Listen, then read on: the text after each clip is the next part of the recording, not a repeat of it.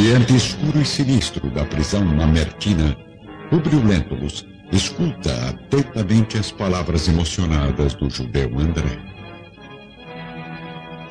Há quase 40 anos, senador, sua austeridade orgulhosa determinou a prisão do meu único filho, remetendo-o impiedosamente às galeras de escravos, mesmo com o meu pedido de clemência. Das galeras, contudo, o pobre Saul foi levado a Roma, onde foi vendido miseravelmente no mercado de almas ao senador Flamínio Severus. Flamínio Severus? Sim. Seu grande amigo. E também senador do Império. Pelos deuses. Saul, porém, foi feliz. Abraçou a liberdade e fez fortuna voltando de vez em quando a Jerusalém, onde me ajudou a enriquecer. Mesmo assim, senador, devo revelar que, embora os textos da lei por mim pregada no, no templo mandassem desejar ao próximo o que desejamos para nós mesmos, não cruzei os braços diante da sua determinação criminosa jurando vingar-me a qualquer preço. Mas por quê? Por que não me procurou novamente para que pudesse esclarecer minhas atitudes? Porque assim como o senhor, eu também sou orgulhoso. E tinha certeza que o destino do meu filho já havia sido traçado por sua justiça cruel. Assim, numa noite tranquila, Roubei o pequenino Marcos do seu recanto de Cafarnaum, hum? em cumplicidade com uma das servas, que mais tarde tive de envenenar, para que não viesse a revelar o segredo e atrapalhar meus objetivos quando, quando o seu desespero paterno instituiu em Jerusalém uma grande recompensa a quem descobrisse o paradeiro da criança. Quem foi esta serva criminosa? Semele. Uma jovem de aparência ingênua, mas que cultivava um coração perverso e ganancioso. Certamente deve lembrar-se da escrava que morreu repentinamente em sua casa. Sim, sim. Agora recordo aquele semblante misterioso. Pois bem, senador. Obedecendo aos meus sentimentos condenáveis, raptei o seu filho que cresceu humilhado no mais rude trabalho da lavoura. Aniquilei a inteligência do rapaz, favoreci o seu ingresso nos vícios mais desprezíveis, pelo prazer diabólico de humilhar um romano inimigo, até culminar minha vingança em nosso encontro inesperado. Mas agora, como sabe, estou diante da morte. Não sei enxergar mais a nossa situação, senão como pais desventurados Sei que vou comparecer em breve no tribunal do mais íntegro dos juízes. E se fosse possível, eu desejo do fundo do coração que me dê um pouco de paz através do seu perdão. Enquanto isso, lá fora, Simão continua a ser impiedosamente açoitado pelos algozes romanos, observado pela multidão eufórica. Do alto de um suntuoso camarote, o imperador Vespasiano e seu filho Tito contemplam uma terrível cena com os olhos repletos de satisfação. E então, meu pai? Mando trazer os outros judeus para o sacrifício? Sim, mas gostaria da presença do senador Lentulus na cerimônia. Certifique-se com seu irmão se o nosso amigo está disposto a participar do grande encerramento e ordene a vinda dos rebeldes aprisionados. No cárcere, o velho senador Lentulus não consegue entender os próprios pensamentos, ouvindo as revelações angustiosas e amargas de André. Sente vontade de perguntar sobre o filho quando ainda era criança, descobrir suas tendências, suas aspirações da juventude. Deseja mais do que nunca descobrir o que Marcos havia feito durante tantos anos. mas cada palavra do judeu é uma punhalada nos seus sentimentos mais sagrados. Senador, perdoa-me. Quero compreender o espírito da minha lei, apesar do último instante. Tenha piedade dos meus erros. Dai-me forças para comparecer diante da luz de Deus. Publio ouve a voz suplicante de André, enquanto uma lágrima de dor indescritível cai dos seus olhos tristes e apagados. Ao mesmo tempo, sente a presença confortadora do velho amigo, Flamínio Severus, que invade a intimidade do seu espírito como uma fonte de luz infinita.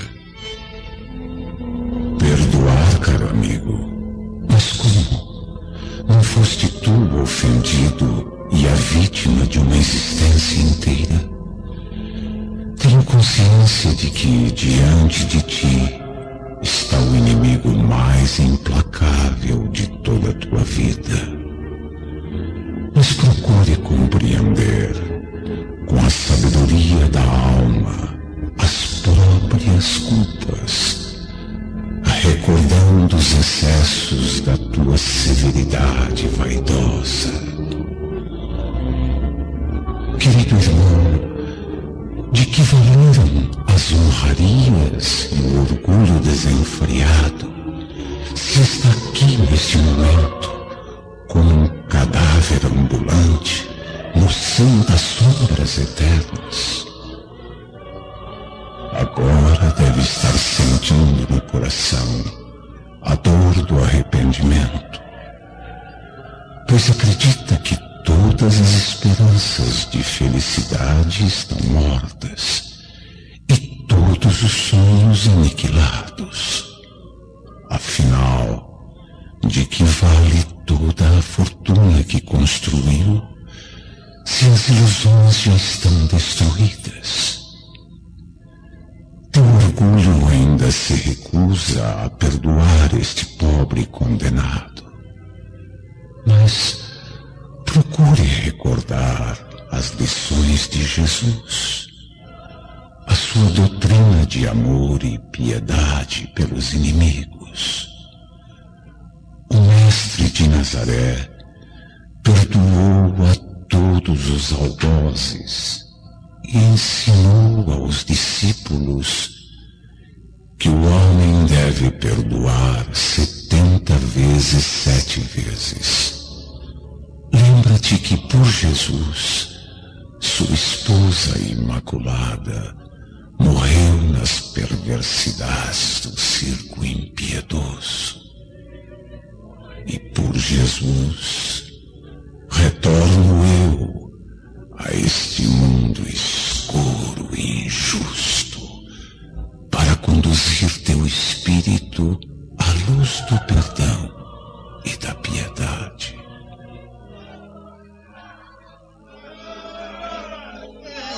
Os ruídos da multidão denunciam que a hora derradeira de André está próxima.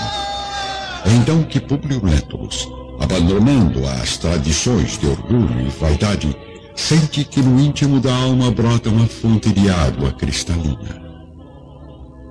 Lágrimas descem sobre seu rosto, marcado pelo sofrimento, como se desejasse enxergar o inimigo com os olhos espirituais, a fim de mostrar toda a sua compaixão. Está perdoado. Minutos depois, o imperador Vespasiano, junto aos dois filhos, assiste do alto do camarote o cadáver de André de Joras, juntamente com os demais líderes judeus, ser arrastado às gemônias e atirado às águas silenciosas do Tibre.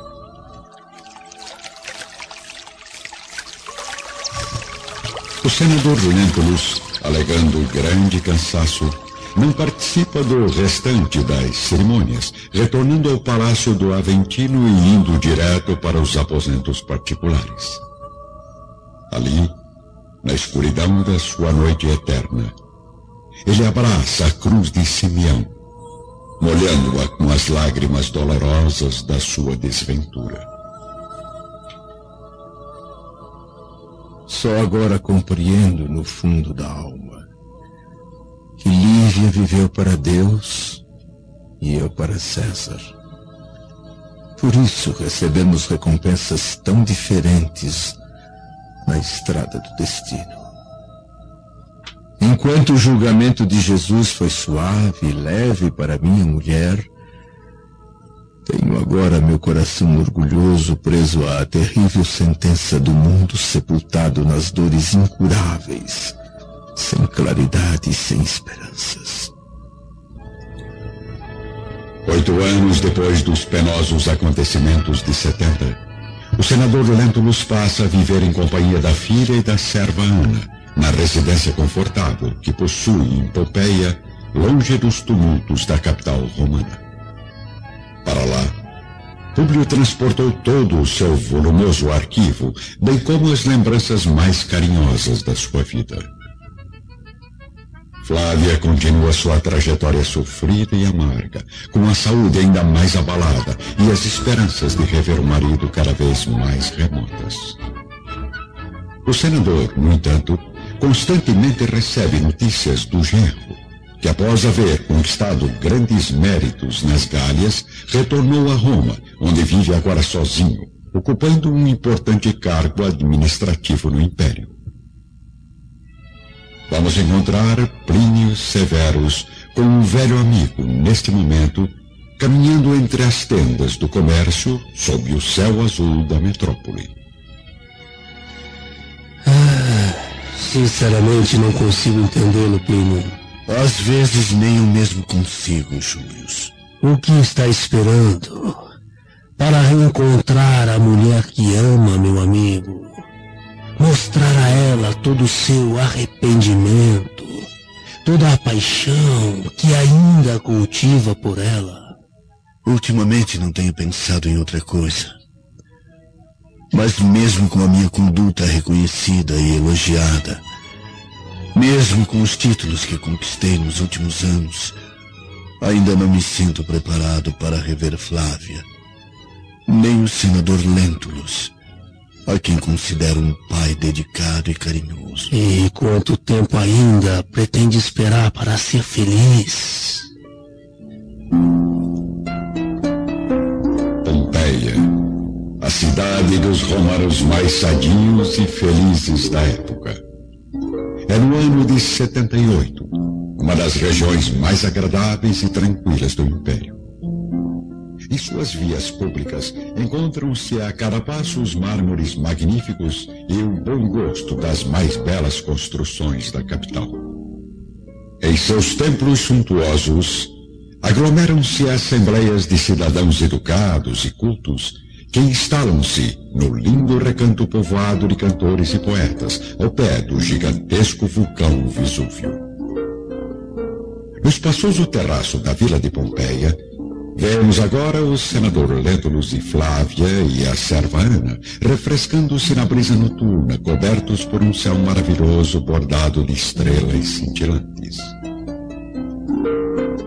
Flávia, como de costume, logo após o jantar, toca a alma sensível do pai com a magia da harpa, alcançando o coração do senador Lentulus, que por anos vive mergulhado no abismo das lembranças dolorosas.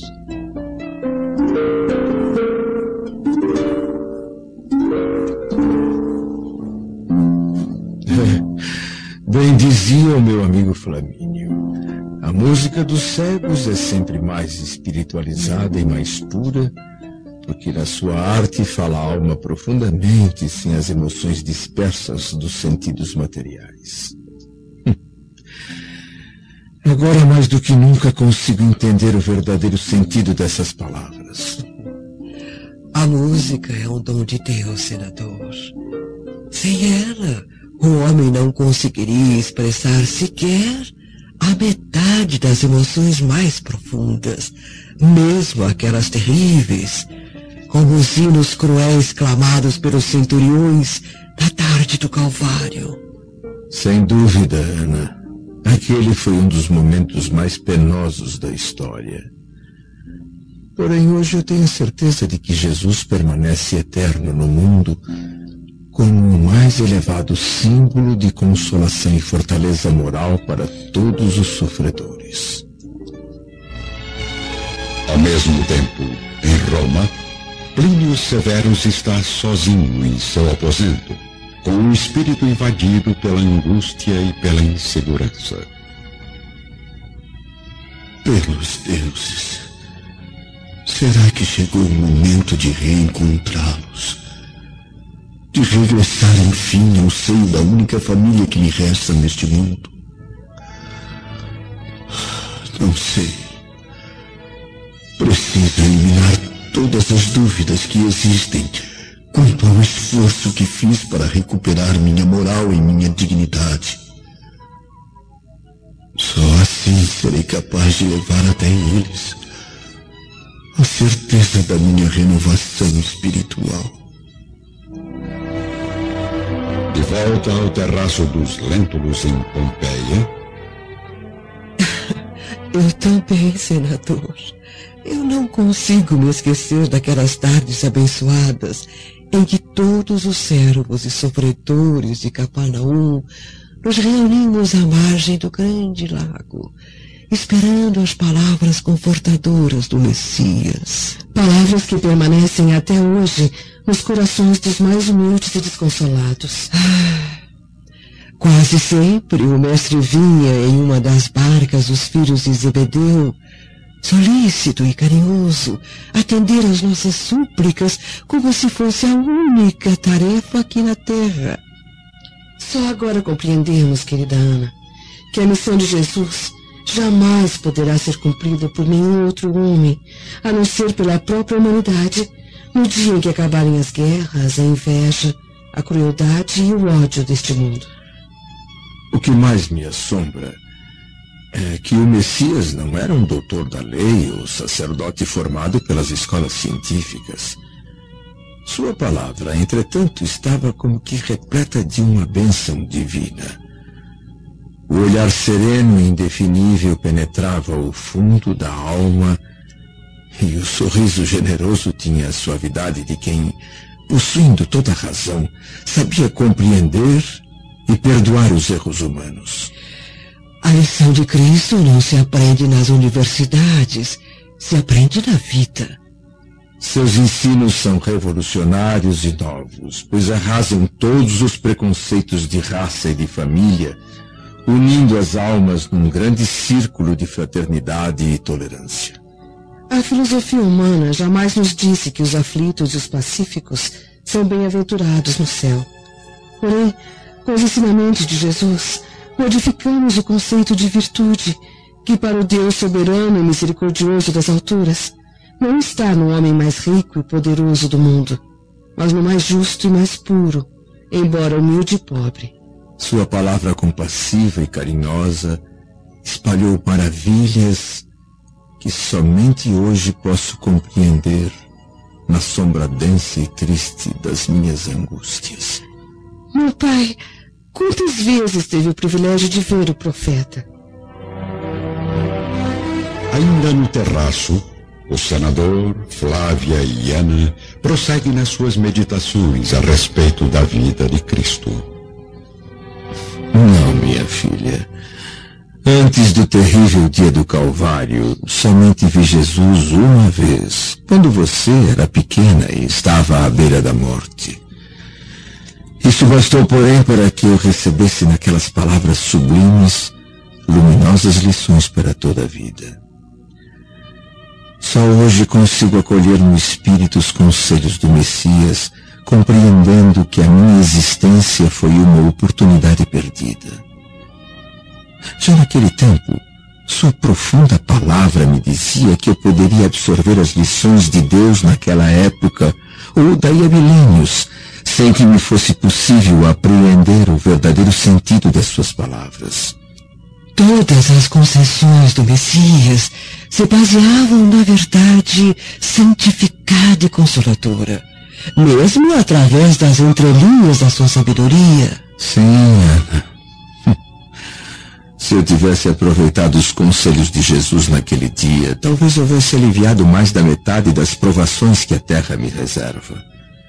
Se houvesse buscado compreender sua lição de amor e humildade, teria procurado André de Gioras pessoalmente, reparando o mal que lhe havia feito com a prisão do filho ignorante, demonstrando meu interesse pessoal, sem confiar apenas nos funcionários irresponsáveis que estavam a meu serviço.